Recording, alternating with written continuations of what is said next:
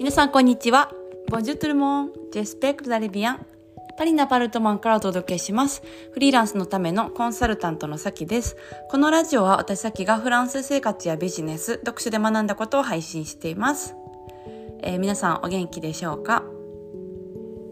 あのうちのね、えー車がちょっと調子悪くてですね今日あの車屋さんに持ってったんですよ。であまあ持っていくっていうかそのあの隣なんですよ。お隣さんで。でまあなんかあのちょっとこれ見てくれへんみたいな感じでお願いして。でえーとまあ、その1日経ってその後になんかできたみたいな感じで、えー聞きに行って話してたんですけどなんかその些細なご近所付き合いがすごい嬉しかったんですよ私。でなんかおおみたいな感じであのちょっと胸にくるものがあったんですけど多分そのフランスで、まあ、異国の地じゃないですか。で暮らしててしかもあの私たち割と最近あの結構引っ越してるんですよね。そうあのパリにもいたしパリの郊外にもいたしあの南フランスも行ったし また戻ってきたしみたいな感じで結構あの転勤族的な感じをしてるんですよね最近。だから余計にそのあの地元密着で暮らすみたいなことをやってないから、まあ、しかも私にとってはあの外国だからなんかそういう些細なあのご近所さんがいるみたいなのがすごい嬉しくて、まあ、いつも喋るあの人なんですけどその車直してくる人って、まあ、お隣さんやから、うん、なんかねいやいいなって思いましたね。そう日本によって住んでる時はもうずっと同じとこに住んでるんですよ住んでたんですよ。あの同じ町にずっと住んでて、まあ、その町内で引っ越しはしてるんですけど、うん、もうあのほぼ30年弱同じ町で暮らしてて今も帰ったらあの実家に帰ったらその町って感じだからもう知り合いだらけなんですよね。うん、で近所のおばちゃんのカフェ行ったりとか近所のあの、まあ、お母さんと、えー近所のあのおばちゃんとあのなんか喋ったりとかなんかもらったりどっか行ったりとかそうあとはなんか幼馴染と会ったりとかみたいな感じでもめちゃめちゃあの地元密着あのスタイルなんですよね。だからそれがないのが結構あのあ寂しいんやっていうのに気づいてなんかそのちょっと横のあの車のおっちの喋るだけでこのグッとくる感じみたいな、うん、な思いましたね。環境なんか安全基地って大事やなって思いました、うん、安心する場所があるっていうのがね、うん、そう。だからなんかまた帰国できてちょっと実家に帰れるのがすごい楽しみな今日この頃なんですけど、うん、まあ、あのとは言ってもそのフランスはね私は、えー望んで、えー来まして、うん、でなんかそのフランスで最初に見て衝撃だった理想のライフスタイルっていうのの話を今日はしたいなって思いますけどなんかね日本にいる時にこ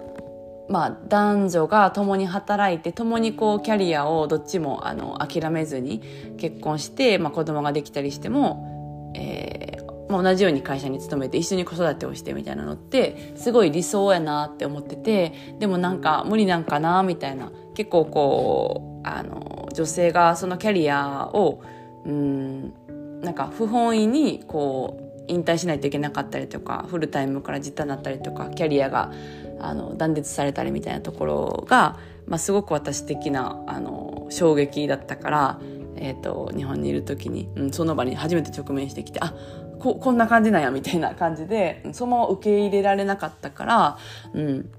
あのまあ、割とインパクトあったんですけど、えーまあ、そういうねあの誰もがなんか一緒にこう働いて一緒に子育てして一緒にバカンスに行ってっていうのがあったらいいなでもそんな難しいんかな理想論なんかなとか思ってたんですけどフランスに来た時に